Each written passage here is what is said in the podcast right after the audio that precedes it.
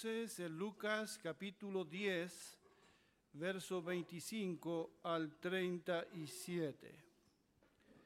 Usaré la nueva traducción viviente.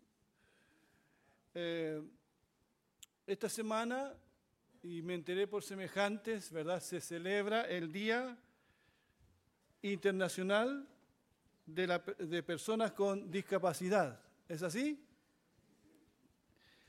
Y son muchas las personas que padecen algún tipo de discapacidad. A veces nosotros nos fijamos solo en la física, pero también la discapacidad mental. Y son personas que necesitan mucho, pero mucho cuidado, atención y amor. Y como saben, hace unos años atrás empezó a trabajar en nuestra Iglesia Nacional el ministerio Semejantes que busca apoyar a estas queridas personas. El mundo en el que nosotros vivimos es un mundo que está lleno de personas discapacitadas, a quienes nosotros podemos mostrar la compasión. La violencia que se ha desatado en nuestro país en las últimas semanas dejará muchas personas discapacitadas, de uno u otro lado. Y todos somos llamados a ser buenos samaritanos. He visto con agrado cómo nuestra iglesia poco a poco está asumiendo, ¿verdad?, un rol más compasivo, creando conciencia de las personas que necesitan de nuestra ayuda en diferentes áreas. Bien sabemos que nuestra tarea, queridos hermanos, y es bueno recordarlo, no está limitada solo a predicar el Evangelio y desentendernos de lo que pasa a nuestro alrededor.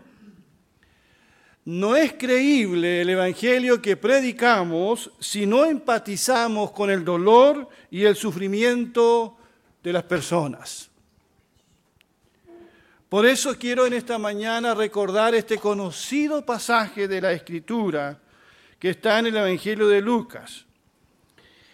Quiero que veamos primero las circunstancias que motivaron a nuestro Señor a contar esta historia del buen samaritano.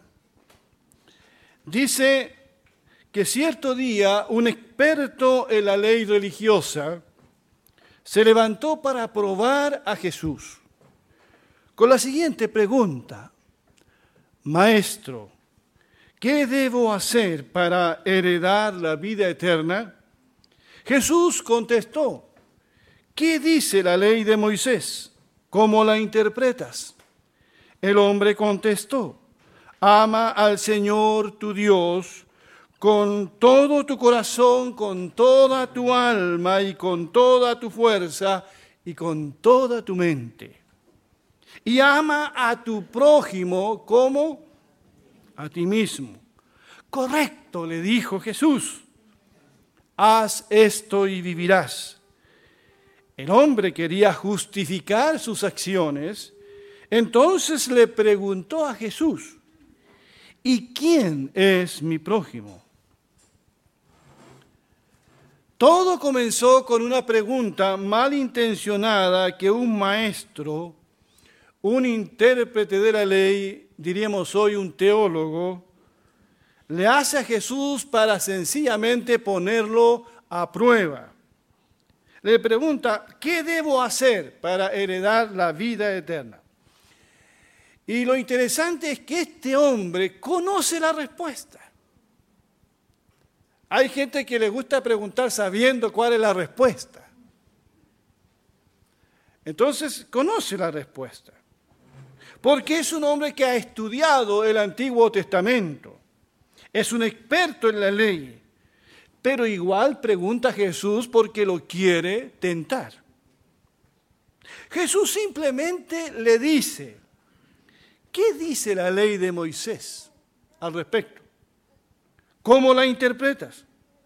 Y el hombre responde entonces haciendo alusión al mínimo reducible de la palabra de Dios. Porque en esto se reduce la palabra de Dios. Ama al Señor, le dice tu Dios con todo tu corazón, con toda tu alma, con toda tu mente, y a tu prójimo como a ti mismo. El hombre entonces le preguntó a Jesús, ¿y quién es mi prójimo?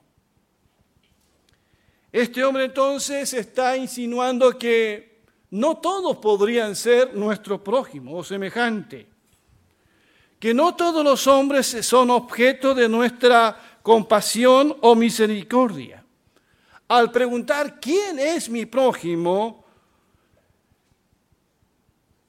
el hombre entiende que hay límites,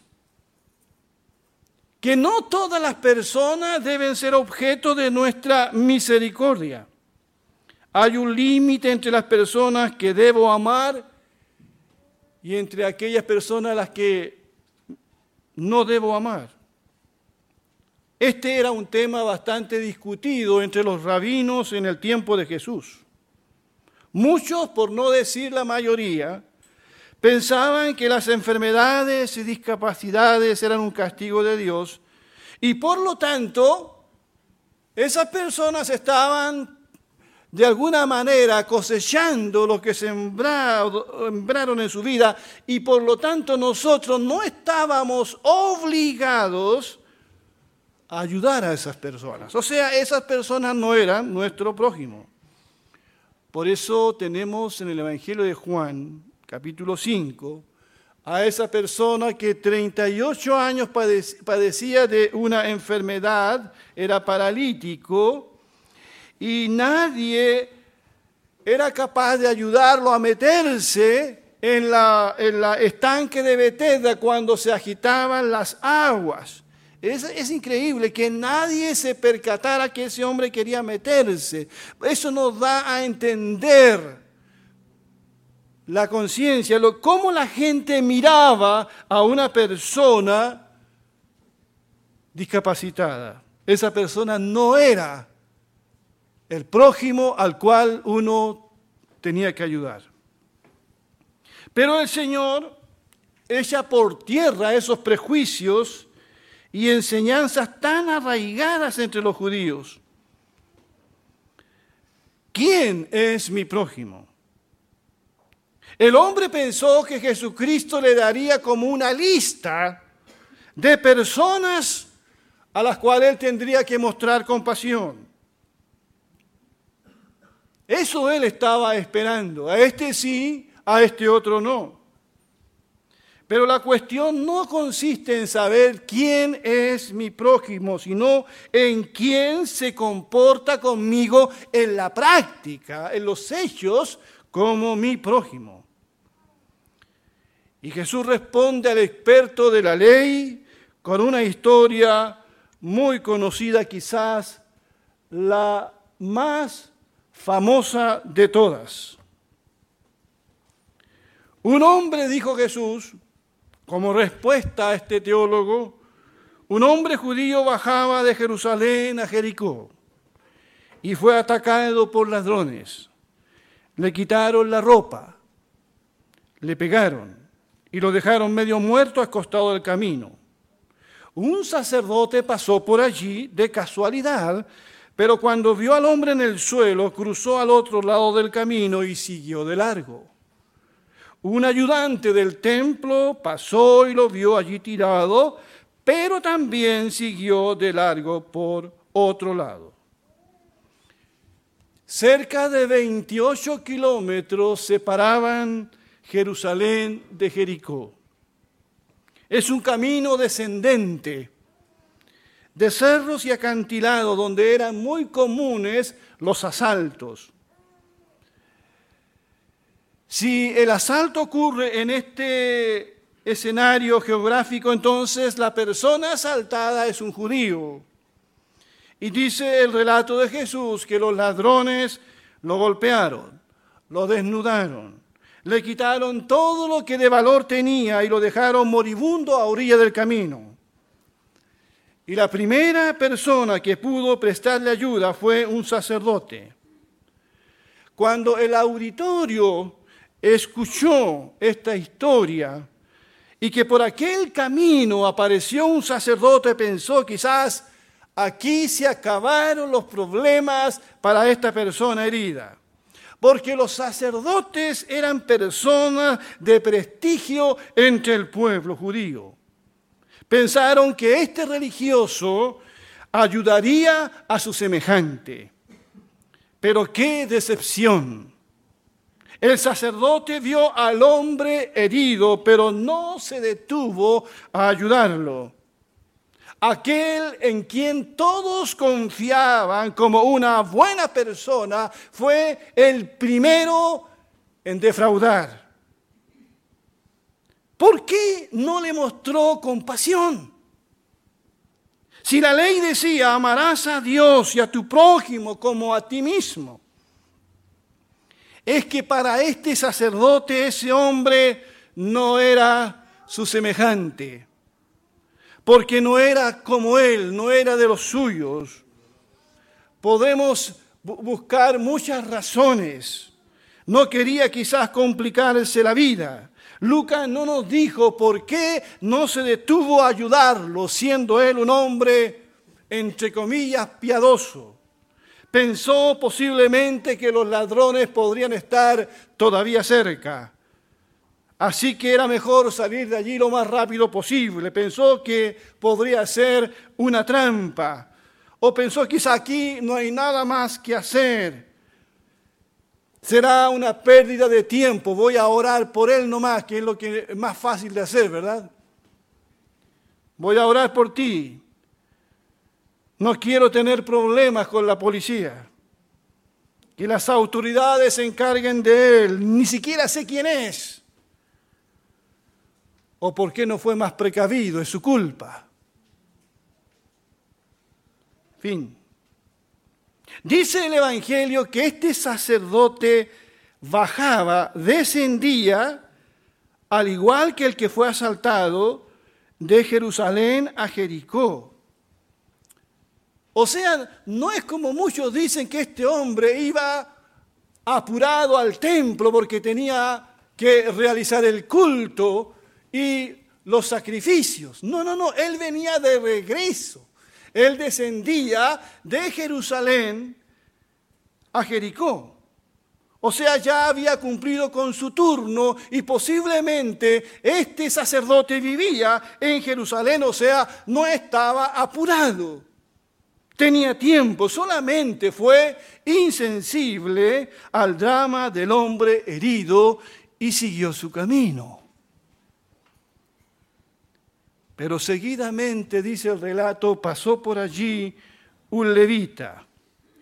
Un levita era un ayudante del sacerdote, diríamos una especie de diácono moderno.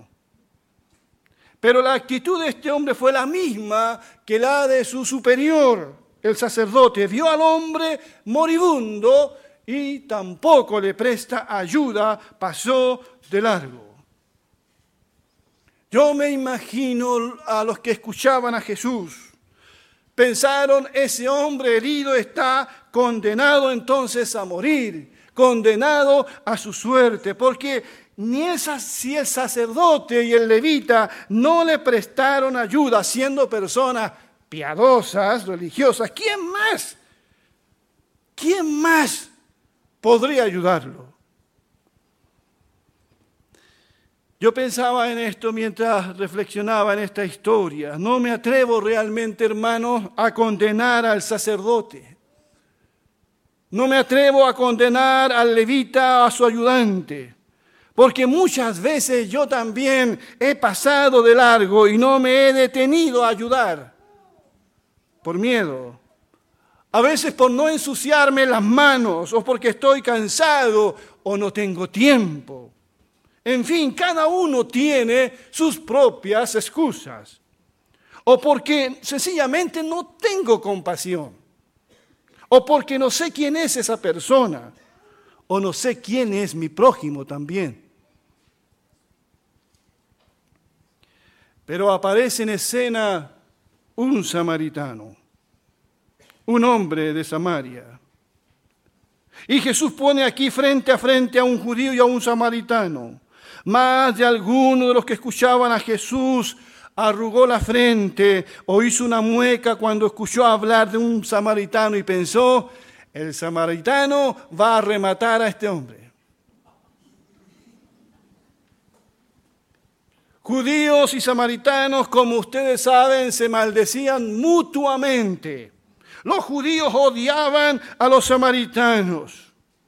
Cuando un judío tenía que viajar de la provincia de Galilea a la provincia de Judea, se daba una vuelta de varios kilómetros a través de Perea con tal de no pasar por Samaria. Se negaban el saludo, se excomulgaron mutuamente. Había tal odiosidad entre ellos como la que se ha instalado en las calles de nuestro país en estos más de 40 días.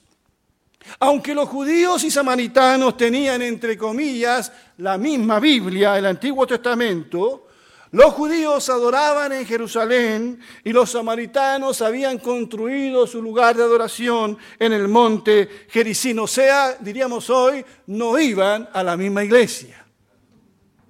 O sea, uno era bautista y otro era aliancista. No. Decirle a un judío samaritano era el peor insulto que podía recibir. Los judíos consideraban a los samaritanos mestizos, herejes, sincretistas y traidores. Por eso es que la mente de un judío, un samaritano jamás ayudaría a un judío y viceversa. Pero eso fue lo que ocurrió. Entonces pasó un samaritano despreciado y cuando vio al, vio al hombre, ¿qué dice? Sintió compasión por él, se le acercó y le alivió las heridas con vino y aceite de oliva y se las vendó. Luego subió al hombre en su propio burro y lo llevó hasta un alojamiento donde cuidó de él. Al día siguiente le dio dos monedas de plata al encargado de la posada y le dijo, cuida de este hombre. Si los gastos superan esta cantidad, te pagaré la diferencia la próxima vez que pase por alto. ¿Se acuerdan del sermón del domingo pasado? Ponlo a mi cuenta. Jesús está respondiendo al intérprete religioso que el mandamiento de amar y ayudar al prójimo no tiene límites, no hay barrera de ningún tipo.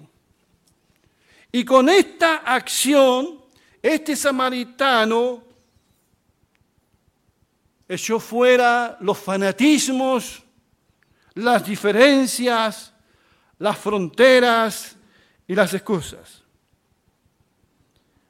Ahora lo que él hizo no fue fácil, porque tuvo que ofrendar su tiempo, su dinero, aceite, vino, lo subió a su cabalgadura y él tuvo que irse caminando.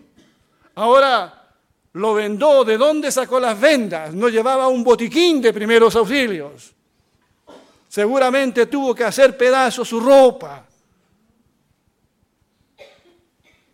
Cuando Jesús termina de contar esta historia, ahora es Él el que pregunta. Y cuando Jesús pregunta, da un poco de susto. Ahora bien, ¿cuál de los tres te parece que fue el prójimo del hombre atacado por los bandidos? Preguntó Jesús. El hombre contestó, el que mostró compasión.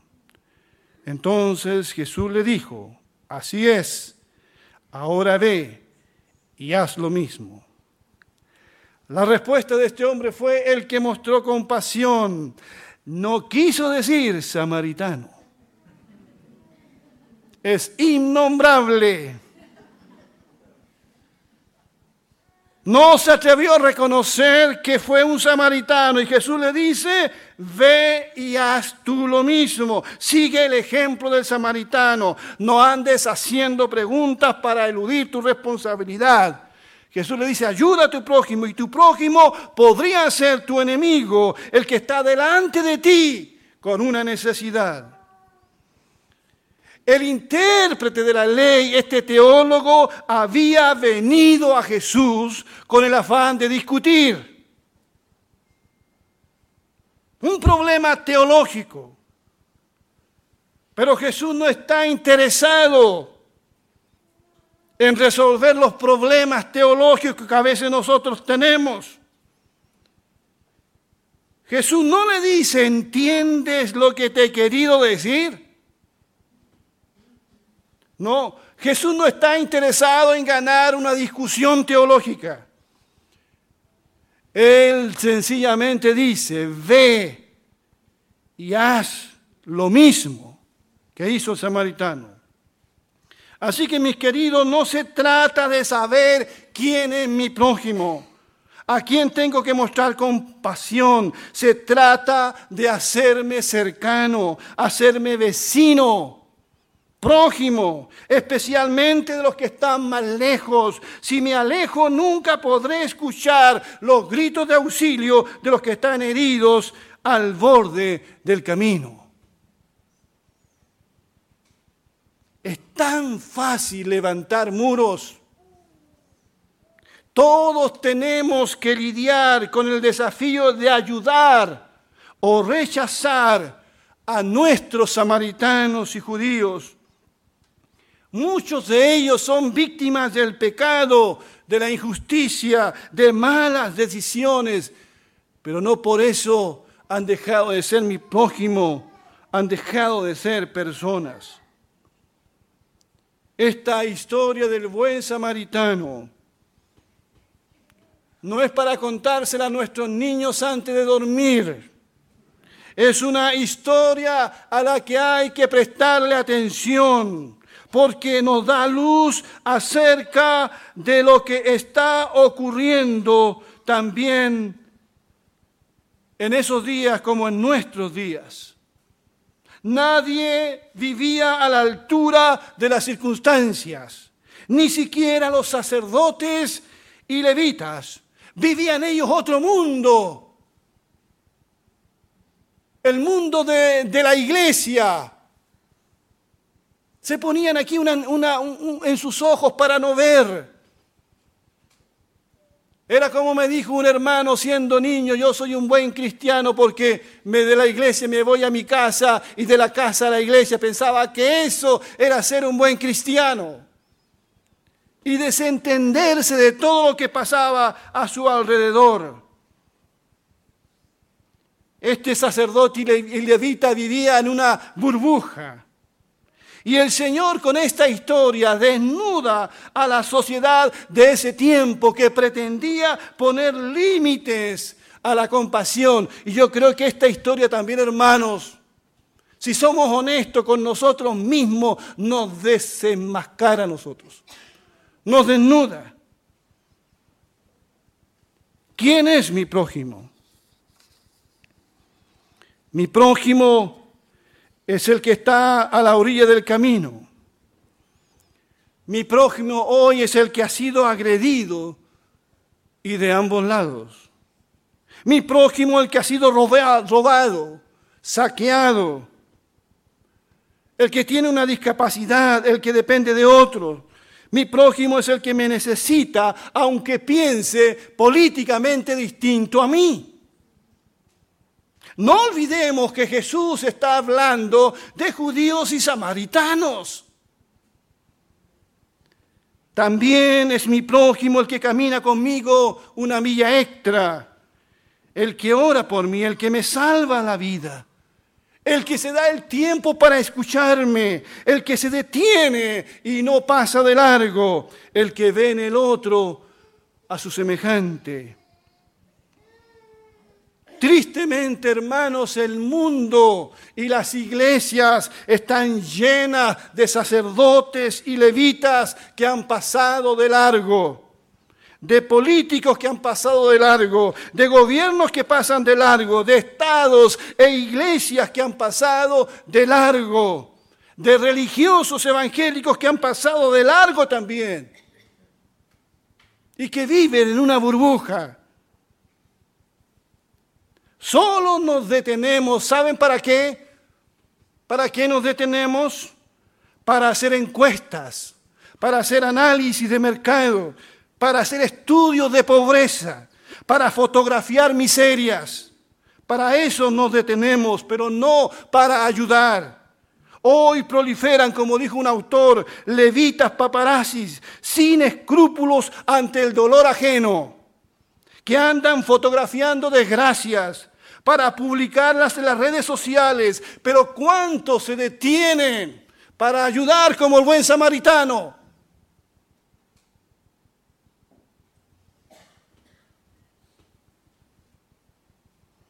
pero ayudar con lo mío, con lo que me ha costado trabajo y esfuerzo, porque es muy fácil ayudar con lo que no me ha costado.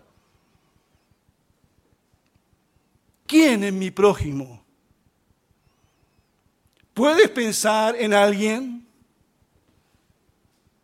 En tu cosmovisión, ¿quién podría ser tu samaritano? ¿A quién podrías ayudar? ¿O de quién podrías recibir ayuda? Porque ese es otro tema también. A veces somos tan orgullosos que no recibiríamos ayuda de esa persona.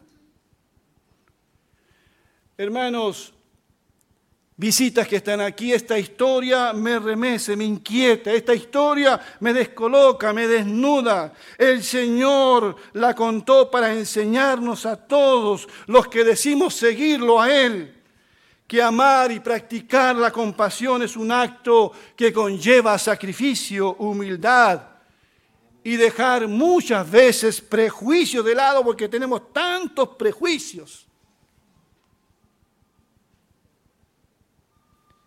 El Señor nos dice a todos nosotros, ve y haz tú lo mismo.